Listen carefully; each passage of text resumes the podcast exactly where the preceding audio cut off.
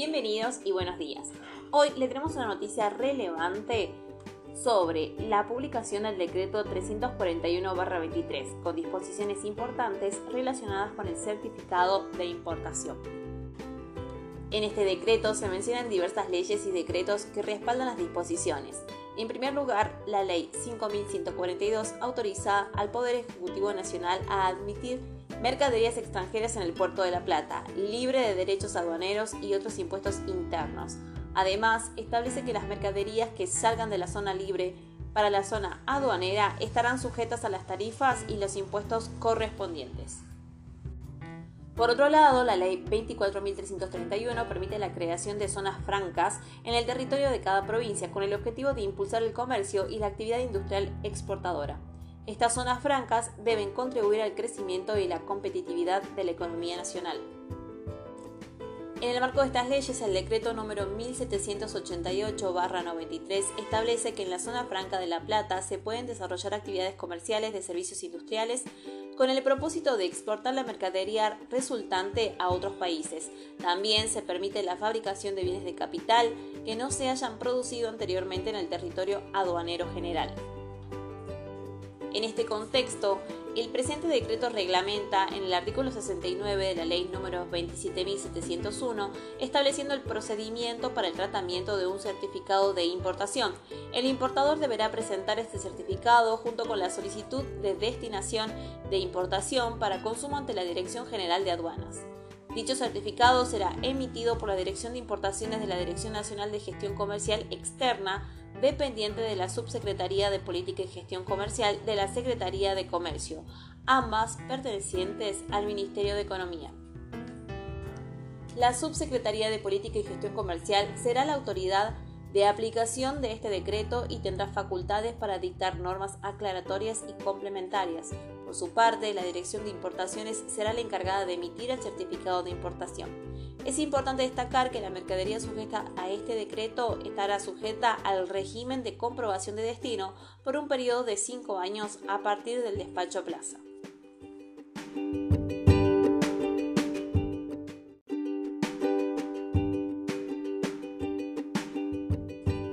Por otra parte, hoy vamos a hablar sobre un tema que afecta a muchos trabajadores autónomos en Argentina, la recategorización del monotributo. Este es un procedimiento que se realiza dos veces al año, en enero y julio, y es importante para mantener al día nuestra condición en el monotributo.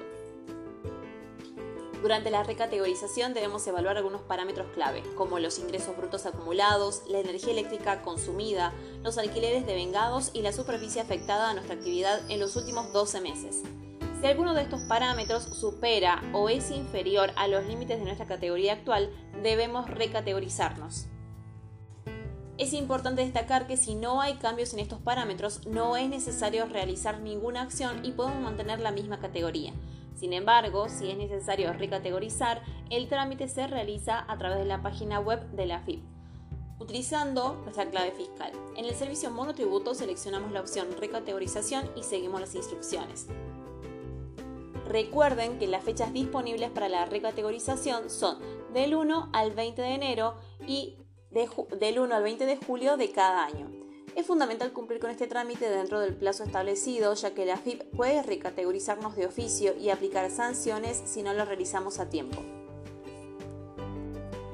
Si desean más información detallada sobre la recategorización del monotributo, pueden consultar la guía proporcionada por la FIP también recuerden que si tienen dudas o inconsistencias de su situación de monotributista, pueden ingresar al portal para monotributistas monotributo.afip.gov.ar utilizando su quit y su clave fiscal para verificar y resolver cualquier problema.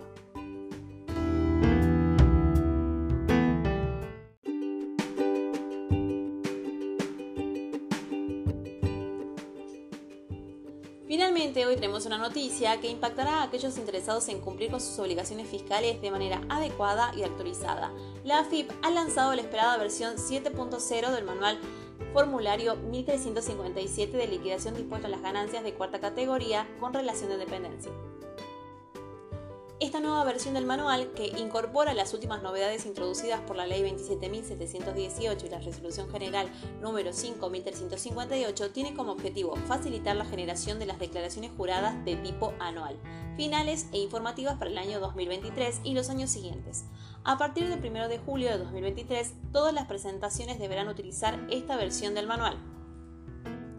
Es importante tener en cuenta que el formulario 1357 llamado Liquidación de Impuesto a las Ganancias de Cuarta Categoría, Relación de Dependencia, se convertirá en una herramienta obligatoria para las liquidaciones anuales, finales e informativas correspondientes al periodo fiscal 2023 y posteriores. Su uso será necesario a partir del 1 de julio de 2023. Dentro de las distintas liquidaciones tenemos la liquidación anual que deberá ser realizada por los agentes de retención al 31 de diciembre del periodo fiscal para determinar las obligaciones anuales del beneficiario.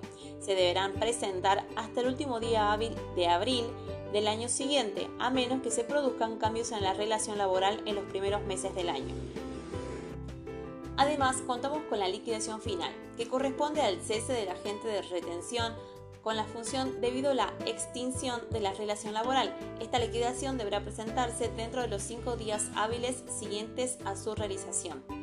Finalmente encontramos la liquidación informativa, que consiste en un certificado que refleja el impuesto determinado y retenido hasta el mes en que el agente de retención ejerció su función.